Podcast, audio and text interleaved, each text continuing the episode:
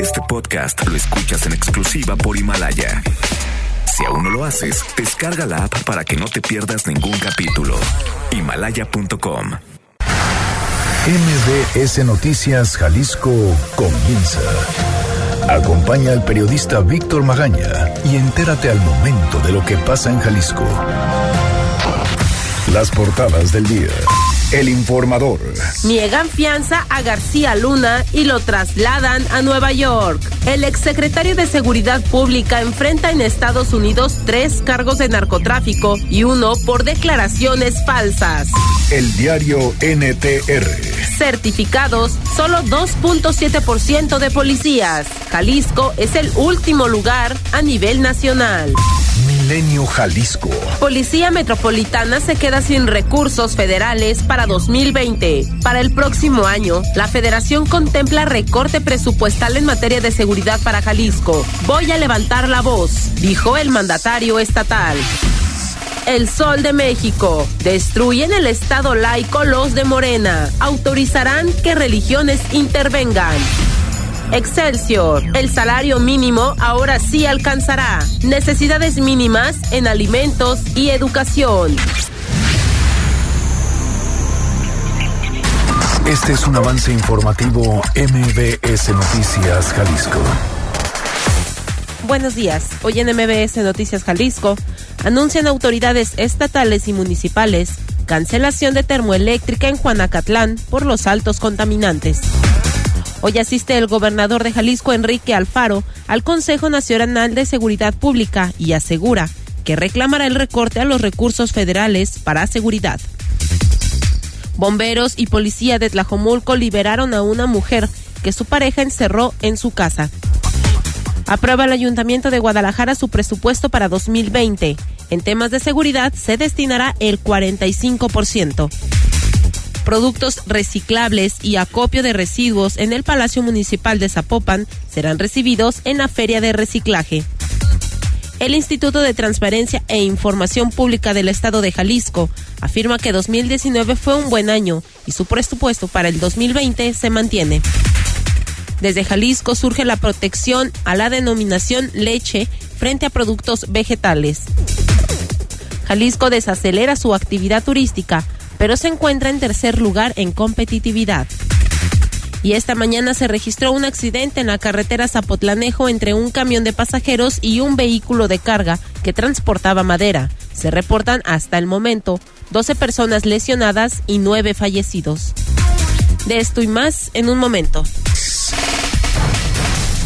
Muy buenos días, ¿cómo le va? Hoy es miércoles ya 18 de diciembre de 2019. Erika Arriaga se encuentra en la producción de este espacio informativo y Hugo López en los controles operativos. Los teléfonos en cabina son el 36 298 248 36 298 249. Las redes sociales arroba MBS Jalisco en Twitter, MBS Noticias Jalisco en Facebook y mi cuenta personal arroba semáforo en ámbar. Además, tenemos un canal en Telegram donde estamos creando ya toda una comunidad para platicar. Ustedes con un servidor que me den la oportunidad de conocer cuáles son las inquietudes informativas que tienen de lo que pasa en la zona metropolitana de Guadalajara, por supuesto lo que sucede en el estado de Jalisco. Y además es muy interesante porque también entre los mismos miembros de este grupo en Telegram también ya se empieza a crear y a generar una sinergia de comunidad muy interesante. Si usted desea pues, ser parte de este grupo, ya sabe, Víctor Magaña, guion medio MBS, usted ahí se da de alta automáticamente en Telegram, se suscribe y bueno, se estará enterando de todo lo que va sucediendo en la ciudad prácticamente en tiempo real. Un frillito, qué frillito amaneció el día de hoy. Espero que ya esté en su oficina, o en su casa, brigadito, tomándose un café. Son nueve de la mañana con dos minutos. Yo soy Víctor Magaña. ¿Qué le parece si comenzamos? Movilidad. ¿Cómo amaneció la ciudad el día de hoy, además de fría? Me refiero a materia de movilidad. Nadie mejor que Ivette Sánchez para platicarnos. Ivette, ¿cómo estás? Buenos días. Gracias, claro que sí. Muy buenos días para todo el auditorio. Qué gusto saludarles. Lamentablemente iniciamos con malas noticias. Esta madrugada un fuerte accidente sobre la carretera Tepatitlán a la altura del kilómetro 12, es decir, sobre el puente de Calderón y en dirección hacia Guadalajara presenta un fuerte accidente. Lamentablemente nueve personas fallecidas y al menos doce personas lesionadas graves le recomendamos extremar sus precauciones. El cierre es total a la circulación en sentido hacia Guadalajara. Varias unidades de emergencia continúan trabajando en este punto. Por favor, evite la zona por completo. Fuerte choque a la altura de Periférico y Guadalupe deja intensa carga vehicular en dirección de la VM hacia el estadio OmniLife. Además, si usted circula a la altura del macro libramiento, extreme precauciones. En el kilómetro 17, la volcadura de un vehículo mantiene el cierre total de dos carriles a la circulación en este punto. López Mateos con problemas a la circulación. El sentido sur a norte bastante afectado prácticamente desde San Agustín y hasta llegar a la zona del periférico. Es la información del reporte. Regresamos con ustedes. Muy buenos días. Ivette, muchísimas gracias como siempre y bonito día. Gracias. Medio Ambiente. Oiga, las autoridades estatales y municipales están anunciando la cancelación de la termoeléctrica en Juanacatlán. ¿Por qué y a qué se debe? Fátima Aguilar, ¿cómo estás? Buenos días. Buenos días, Víctor. Saludos para ti, para el auditorio, por los altos contaminantes de efecto invernadero que generaría su funcionamiento y el costo ambiental. Eh, pues como bien lo comentabas, el gobierno estatal y el municipal anunciaron la cancelación de este proyecto de una termoeléctrica que se ubica en el municipio de Juanacatlán y que incluso ya contaba con algunos permisos federales. El gobernador Enrique Afado Ramírez se comprometió a que desde el Estado eh, habrá un rechazo a este proyecto en el que la iniciativa privada pensaba invertir 759 millones de dólares debido a que la eh, política del gobierno estatal versará en la utilización de energías limpias. Eh, reclamó el gobernador que el gobierno federal haya entregado la manifestación de impacto ambiental en agosto de este año, pese a que donde se prevé construir la termoeléctrica, pues es una zona de conservación porque está muy cerca del río Santiago. Esto es lo que comentaba. Nos extraña profundamente la posición que las autoridades ambientales federales han asumido en torno a este proyecto.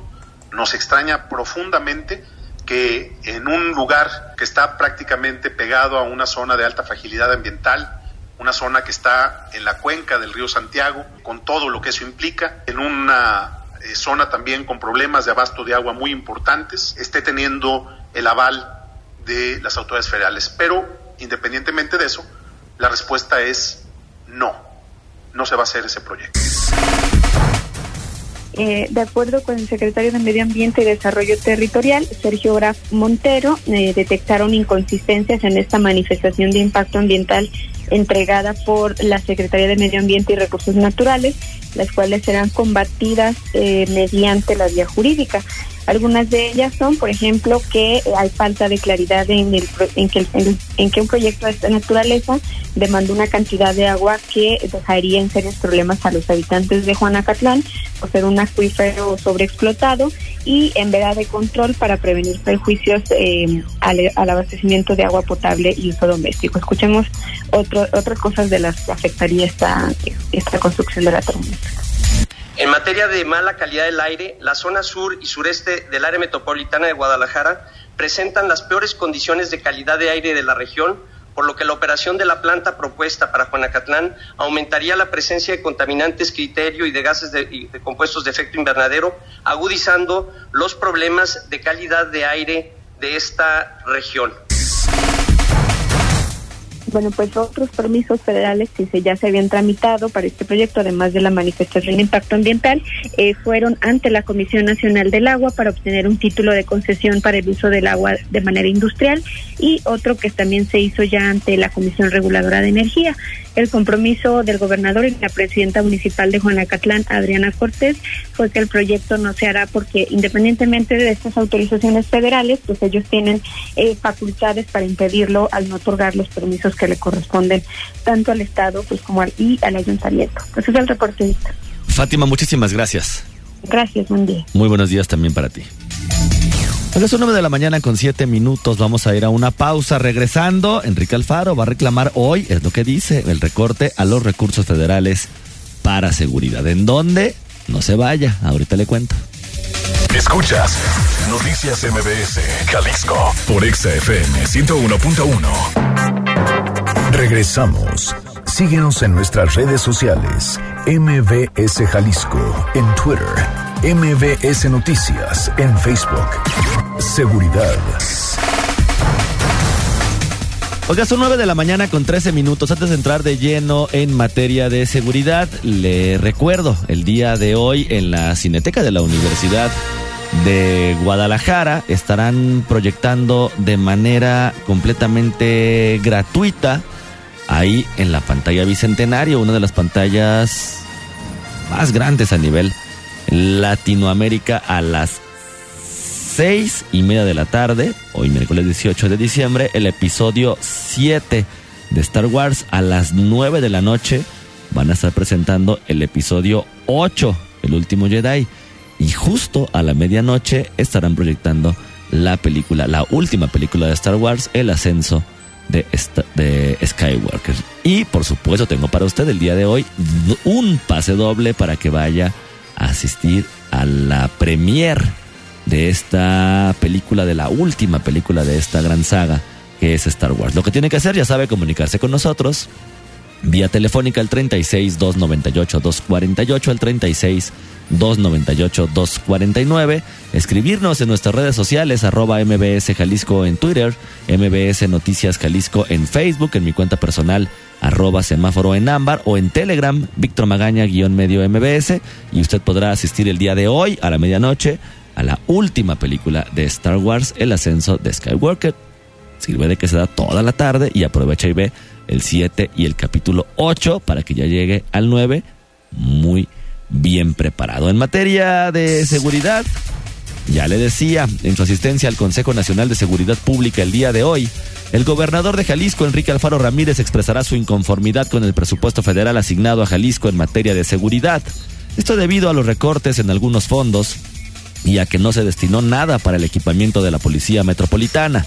Alfaro Ramírez manifestó que no está de acuerdo con este presupuesto, previsto para votarse hoy ante el Consejo, porque no se puede considerar a Jalisco como un estado prioritario en seguridad cuando en la práctica le destinan menos recursos. Escuchemos lo que dijo.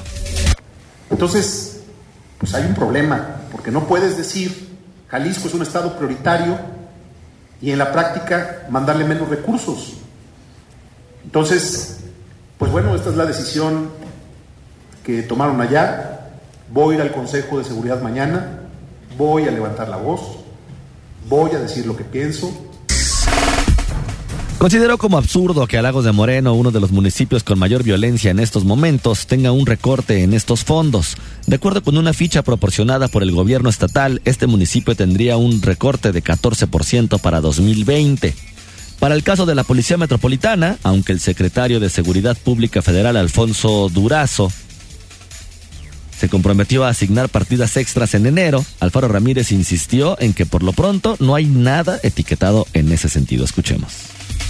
Eso, lo que nosotros sabemos es que hay compromisos puntuales eh, que esperamos que nos digan de dónde se van a cumplir. El equipamiento de la Policía Metropolitana es un compromiso del gobierno federal que no está cuando menos reflejado en lo que mañana se va a discutir en el Consejo Nacional de Seguridad.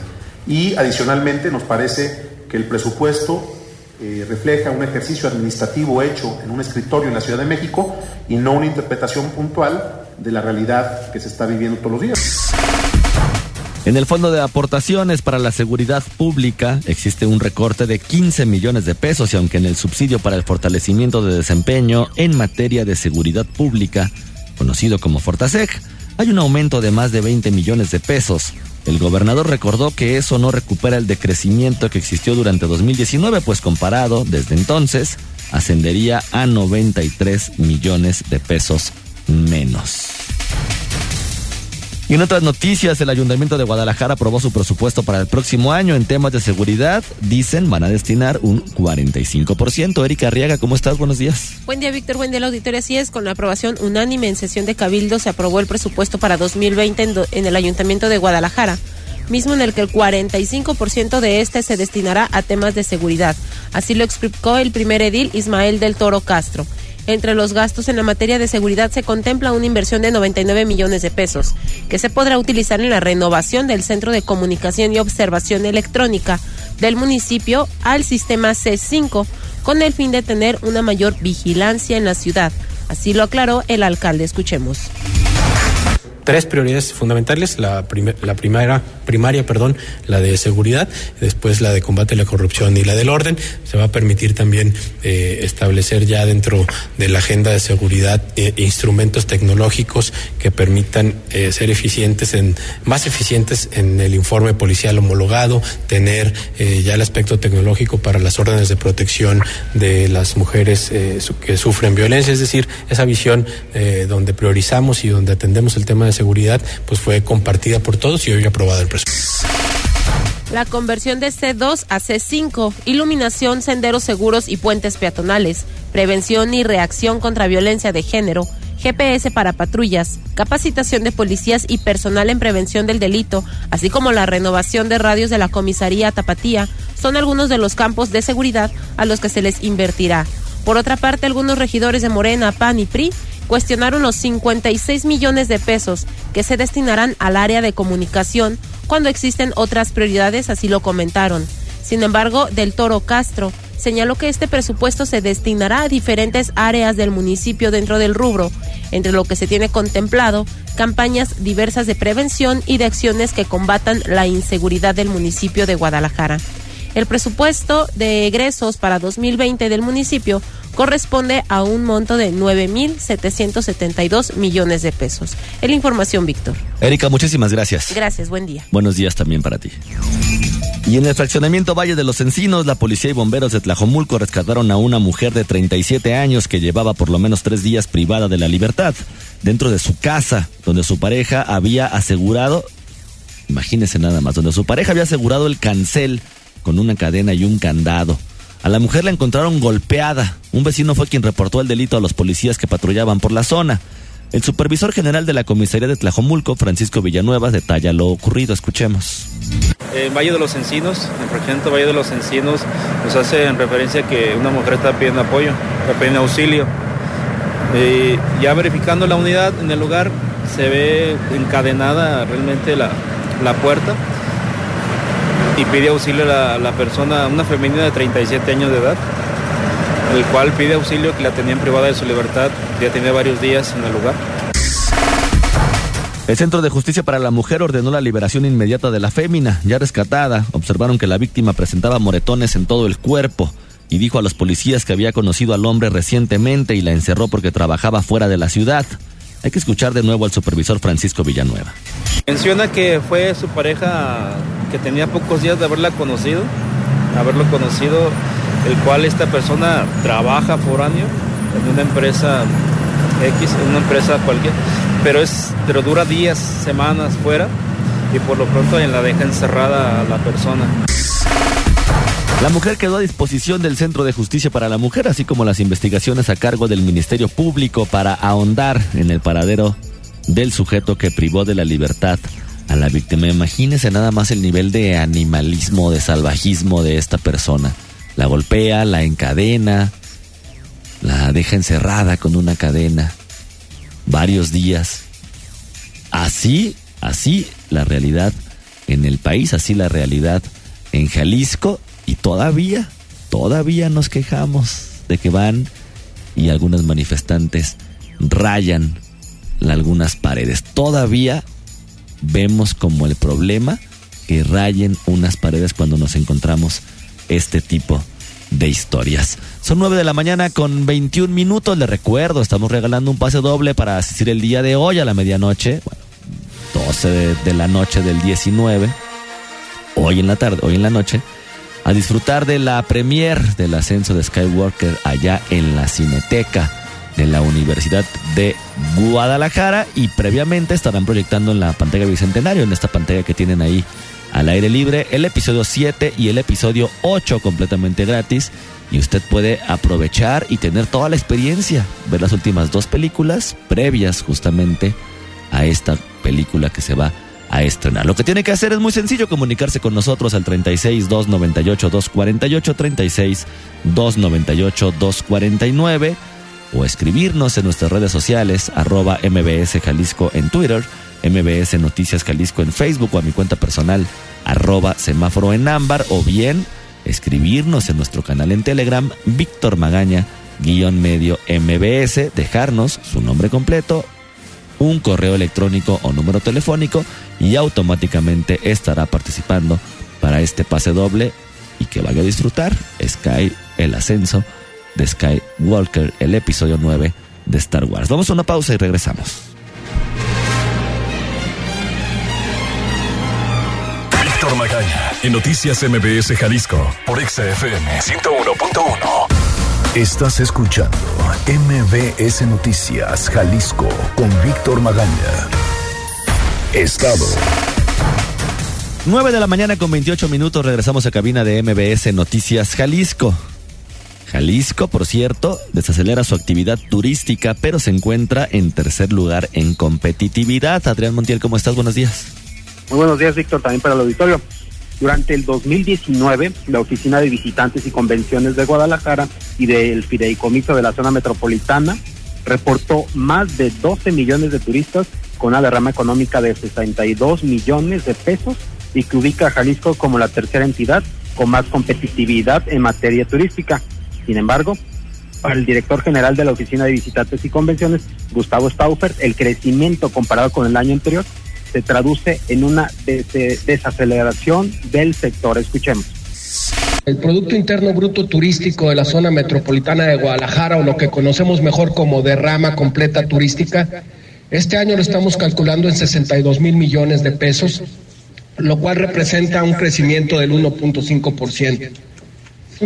esta es una noticia que nos causa emociones encontradas cuando volteamos a ver al resto del país y vemos que una gran parte de él decreció en materia turística, pues nos ponemos contentos. Cuando volteamos a ver los años anteriores, en el año anterior tan solo habíamos crecido de 7%.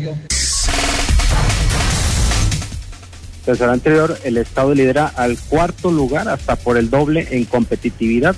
El municipio de Guadalajara es el que proporciona 40% del ingreso turístico con eventos deportivos, médico, comercial, tecnológico y LGTB. En total 120, 120 eventos nacionales y internacionales. Para 2019 el principal logro de los organismos de turismo son los 12 millones de turistas en Jalisco. Escuchemos.